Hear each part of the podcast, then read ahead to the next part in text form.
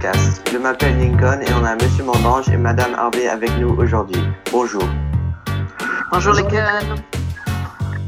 Aujourd'hui, on a aussi euh, Doc- Dr. Lair qui, qui est professeur d'histoire au DILA avec nous aujourd'hui aussi. Il va nous parler du inauguration qui vient de se passer cet mercredi. So now we welcome Dr. Lair. Thank you for coming. Uh, glad to be here. Um, so could you give us a little background information about the inauguration in general? Okay, so uh, since uh, 1937, it always takes place on January 20th. Uh, it used to take place in March. So um, this is, if you do the Civil War in one of your classes, one of the reasons that you have a drawn-out succession crisis is that the lame duck president, that's what they call a president who's being voted in a way that he's no longer in office but hasn't left yet. James Buchanan basically did nothing for four months, which meant Abraham Lincoln had to walk into an extended crisis. Um, so, one of the things that had been kicking around for many, many years had been just moving the interval between the November general election for the presidency and the inauguration to where they were closer together. Eventually, they got the thing into the Constitution as uh, the 20th Amendment uh, without too much fanfare. So the first person affected by that was uh, Franklin Roosevelt in between his first and second term. So, you know, again, the guy went on to have more terms and died in office. So I don't think he was particularly robbed of anything by, you know, losing that, that month and a half. Um, and the inauguration usually doesn't weigh particularly strongly. Every now and then you will get an important speech. Uh, Franklin D. Roosevelt's famous "The only thing we have to fear is fear itself" speech, Mm-hmm. where he lays out kind of the general principles of the New Deal. He gives in 1933 as his first inaugural address. Um, other things, uh, William Henry Harrison um, gave a multi-hour inaugural speech in the middle of a winter storm. Uh, this this would be essentially imagine if Donald Trump had died of COVID. Uh, so he gives this multi-hour speech. Um, he decides that wearing a heavy winter coat wouldn't be stylish, so he is just out there in sort of full dress doodads. Uh, promptly catches pneumonia and dies in 30 days. So, That's um, great. I love that. so auspicious beginning for the Whig Party and the presidency. He was, he was the first Whig elected. So John Tyler, um, by the way, the only U.S. president to subsequently serve in the Confederate Congress, uh, took over for him. Uh, you know, as, as vice presidents do if you die 30 days after being inaugurated. So most of the time, as far as the way that they go, and I mean, let's remember this whole lame duck thing doesn't happen in most countries most countries, there's a general election. New party gets the majority. Old party basically has time, if you're in Britain, let's say, to pack up everything in 10 Downing Street and please vacate the premises. And then the new person moves in. That's right. So in the United States, the original interval goes all the way back to the Articles of Confederation, so pre Constitution, uh, where the idea was that there would be a fairly weak central government. Another factor of this, less of an issue now, is the physical distance of the United States. So let's imagine it's 1856. First Republican to run, John C. Fremont, did okay, didn't win, uh, had been elected. The guy was a Californian. There's no Continental Railroad until the 1860s. The way you get to the United to Washington D.C. from California is you go to San Francisco, you get on a ship, you take that ship around the bottom end of South America, kind of you know wave to penguins as you go by Antarctica, uh, back up the other side of South America and to D.C. This can take a while. So some of this time lag is physically giving everyone the chance not only to figure out who won, uh, but to get there. So again, it's one might argue somewhat antiquated in the U.S. system, but um, goes back a long ways that we have this interval as kind of one peculiarities, uh, which particularly if you have a contested election, and we've had several, um, and this this one being, you know, perhaps not the most let's say substantively uh, contested, uh, but you know there have been others, and so it has led at times to where by the time you get someone in, inaugurated, sworn in, there is a kind of palpable, okay, that's over. Mm. Wow, that's amazing to think about someone coming that far, right, Lincoln? Yeah, and plus the Panama Canal wasn't even uh, made yet, so that makes it even longer. So yeah. Um, and so you basically kind of mentioned this uh, briefly, but like because I've been really young, what what would you say was different about this inauguration than any other one, or was there a difference? Um, I mean, the, the basic run of it with the you know swearing the oath on you know, typically a Bible uh, administered by the Chief Justice of the Supreme Court, inaugural address, someone sings the Star Spangled Banner can't remember who it was for Trump. Um, Obama's second term, it was Snowy Outside, so I watched a lot of it. Then was uh, Beyonce, who, you know, the, the the woman has a vocal range. I'll say that for her. Um, you know, wound up doing it there. Uh, the the poet presence or lack thereof is kind of at the um, discretion of the president. Um, Obama had one each time. Uh, Bill Clinton did. Uh, John F. Kennedy did. Lots of. Uh, I think it was Vassar Williams for uh, Jimmy Carter, but look that up. But it's frequently not done. So that's kind of if you want it. Generally speaking, uh, there will be an inaugural ball, so that's where often you will get, you know, many of the sort of you know famous acts and so forth playing. Um, you know, that's kind of a big party that happens afterwards. I mean, this one was weird because it was a COVID nineteen one, so you get mm. you know Sanders with his cool mittens, kind of sitting there looking kind of grumpy and cold, and you know pasted into a thousand memes now. But yeah, I would say certainly, I think as the kind of cultural signification of the thing has gone up, particularly when you switch parties, you're seeing maybe more and more kind of trying to get the A list celebrity as much as you can, uh, trying to make it a little bit more star powered. Uh, I think the first person to really get lots of rock and rollers into his inaugural party was Jimmy Carter, but he mostly invited them as guests. So, you know, John Lennon was there, Bob Dylan was there, but they didn't play. Hmm. Which, where did you watch it, Lincoln? On which channel? Uh, there were there were many channels. I don't even remember which one. Uh, but you just go through all the channels and it's on every single one. Mm. So I yeah. honestly just clicked on it and that's what came up. So uh, mm. yeah, but regarding the poets, uh, Amanda Gorman, uh, she was the poet this year. She's from Los Angeles and she's also uh, 22, which is very young. Um, what did you guys think about uh, her poem? That's right. She's from she's from LA, and she uh, she went to Harvard, I believe. Um, and I watched an interview with her afterwards. Well, I think it was prior to the actual address, and I thought her presence as an act of public rhetoric, I thought it was great and really symbolic uh, for the nation uh, at, at, the current time. Um, Mathieu, did you like it?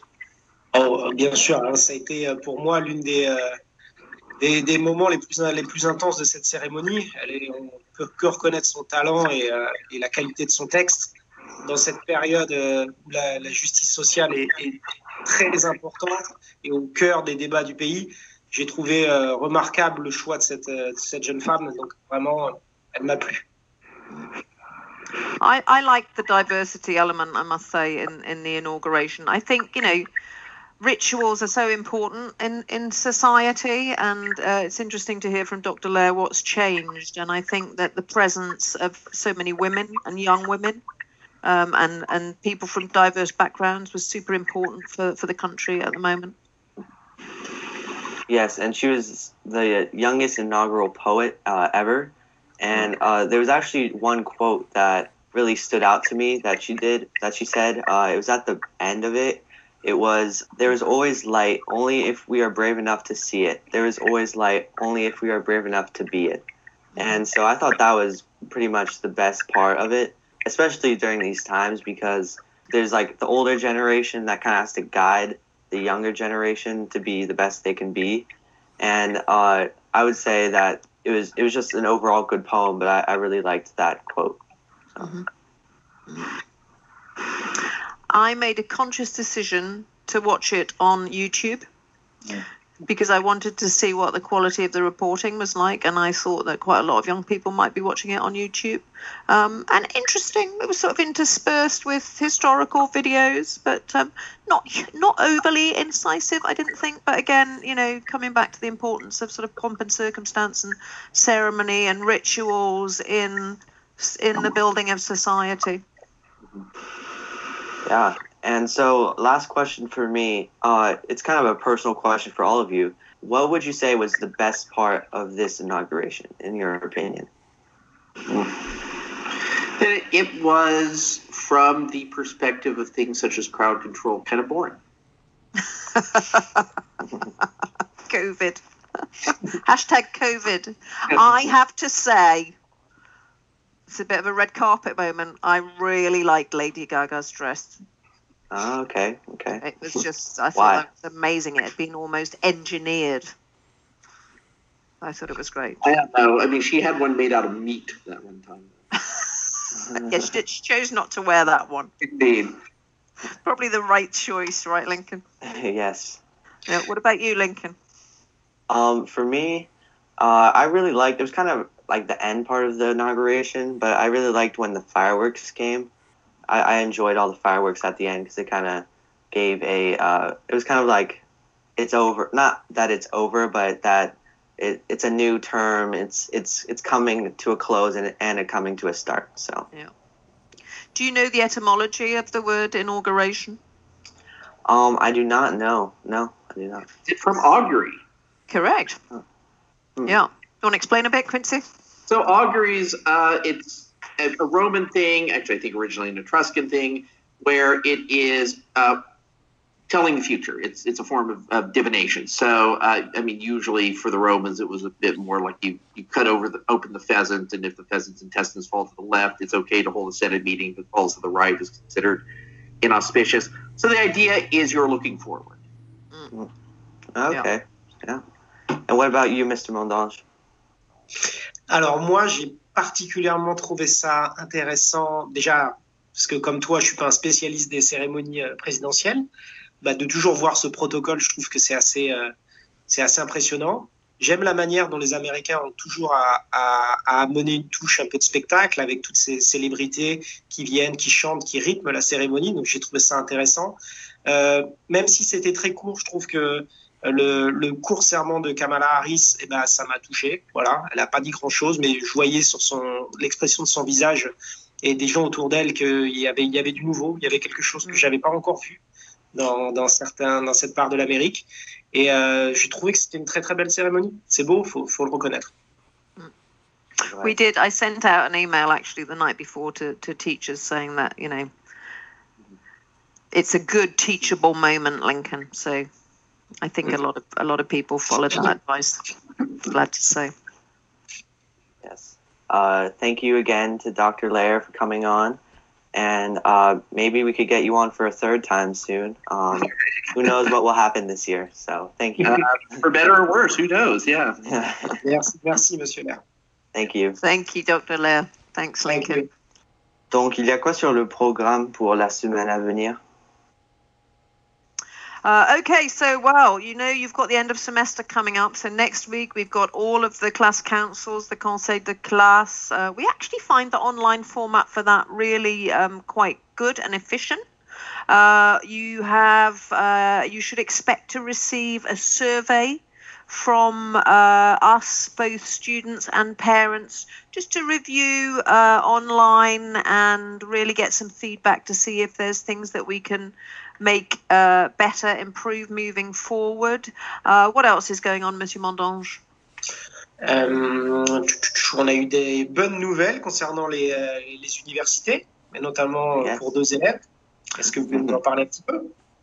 Indeed, we have had two offers, preliminary offers from uh, Somerville College, Oxford, and Hertford College, Oxford, for one Eleanor Harvey to read uh, literature, English literature, and French, and Anastasia Serrell Watts from Hertford to read Japanese um, at uh, Hertford College, Oxford, and uh, yeah. Lot, a lot, a lot of excitement around that. We're waiting for a result from Cambridge coming in soon, and then we should start getting quite a lot of acceptances from US university universities. We've had one student west into really quite a prestigious music program, uh, music and business at um, Drexel. Uh, but pretty soon things are going to start. Um, start being reported. Talia got her first choice. She's off to the same program that Clotilde Domenghini went on um, which is a great program. You start in London, you go to you go to France, uh, and I think you also go to Spain. Um, so we're very excited about that too. I'm not surprised. The oh. ah, je dis Lincoln, on peut quand même féliciter Madame Harvey. Oui, oui, j'allais dire uh, congratulations uh, to Eleanor uh, for getting accepted. Um, I'm not surprised that she uh, I bet her parents were very academic, so I'm not surprised. Um, it's hard euh, work. Hard work. Et ça fait rêver quand même toutes ces listes. Hein. Toi, en tant qu'élève, quand tu entends un petit peu ce que font les terminales, ça doit, wow, ça doit inspirer quand même. Oui, and, and uh, like as a ninth grader right now, as a freshman, you you feel good that you're at the right program to. Uh, if people are getting accepted to Oxford, you know that you're at the right spot. So. Mm. Deux. Deux, yeah. oui. yeah two, two. wise wise words but also lincoln i think it's really important that you know as young people that yeah we're in a difficult situation but your future's not on hold and you're going to be out there in the world studying mm-hmm. in how many years lincoln uh i think it will four more years? Four more years yeah three and a half so wow yeah, right. soon. wow I'm not going to go on the nostal- nostalgia route. I'm going to keep that for another podcast. Yeah, yeah. Eh ben, merci, merci d'avoir participé en tout cas au podcast de cette semaine et on va donc tous se retrouver pour, le, pour la suite. Oui, merci. Allez, bonne semaine tout le monde. Bonne semaine. Au revoir Lincoln. Revoir.